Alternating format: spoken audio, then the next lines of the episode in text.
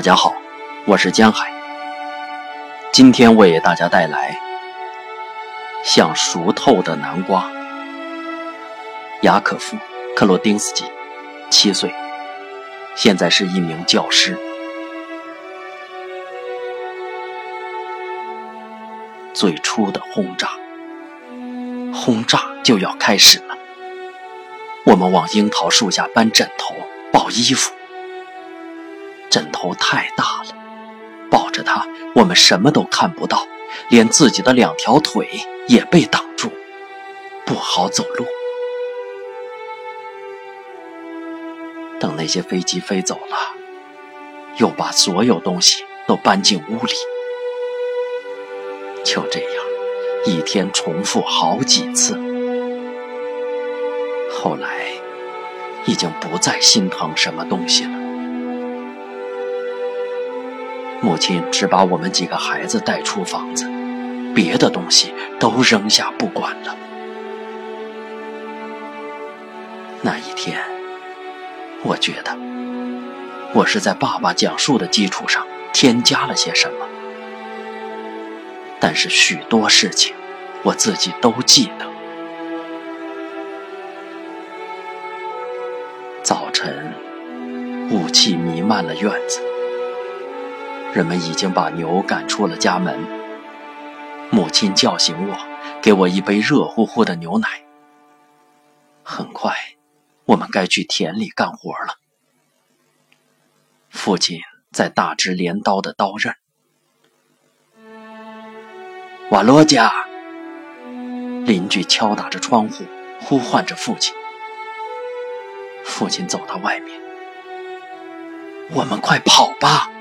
德国人拿着名单在村里搜查，不知是谁把所有共产党员的名字都抄写给了他们。一个女老师被抓走了。他们两个人爬过菜园，爬向森林。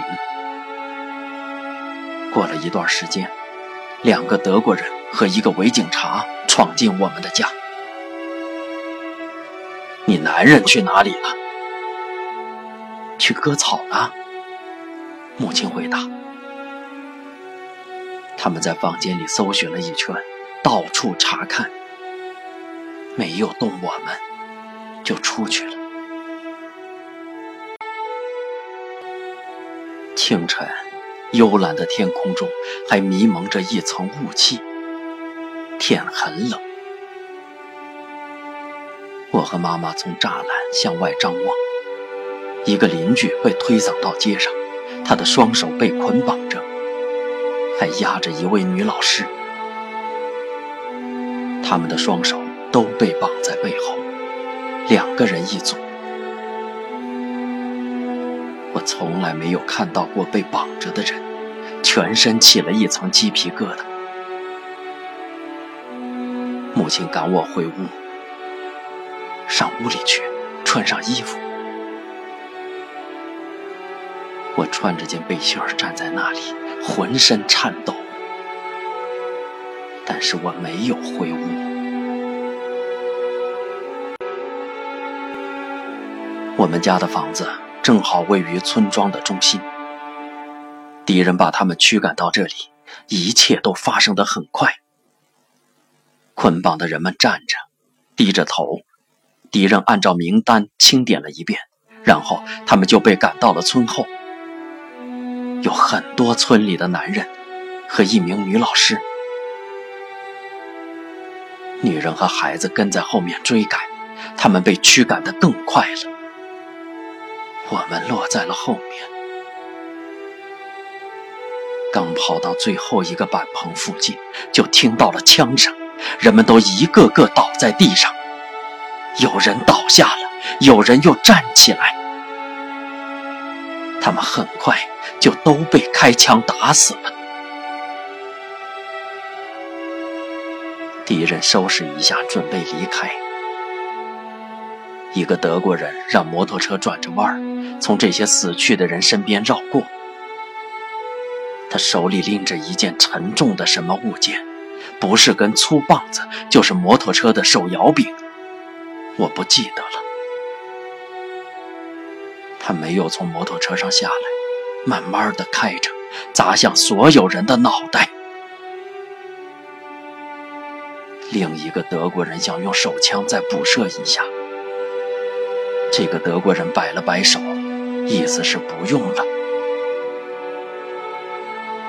所有人都走了，可他直到把所有人的脑袋都砸碎后才离开。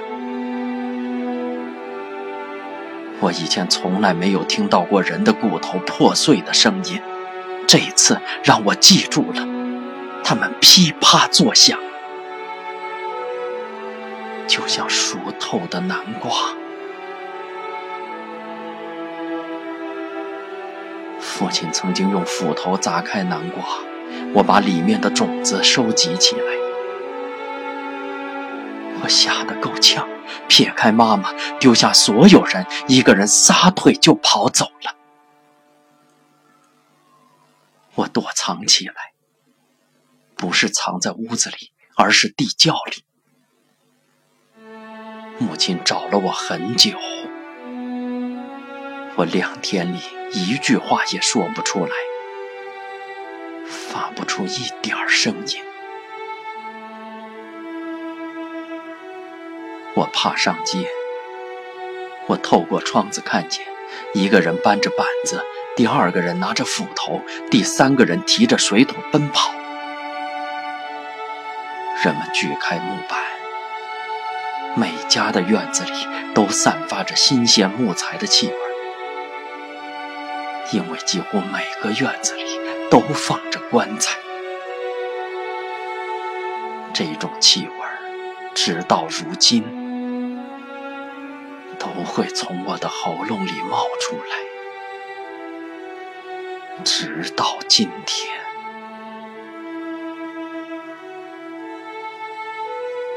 棺材里躺的都是我熟悉的人，没有一个人有脑袋。脑袋的位置是用什么代替的？盖着白色的毛巾，能收起点什么算什么。父亲和两个游击队员一起回来了，一个寂静的夜晚，把奶牛赶回来了。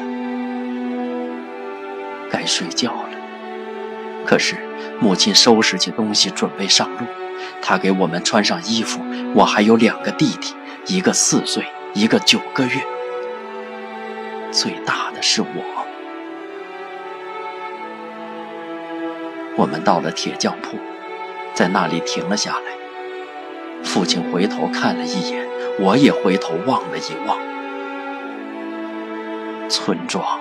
已经不像一个村庄了，更像是一片陌生的黑森林。妈妈怀里抱着小弟弟，父亲背着包袱，领着大弟弟。我跟不上他们。年轻的游击队员说：“来，让他骑到我的背上。”他背着机关枪，和我。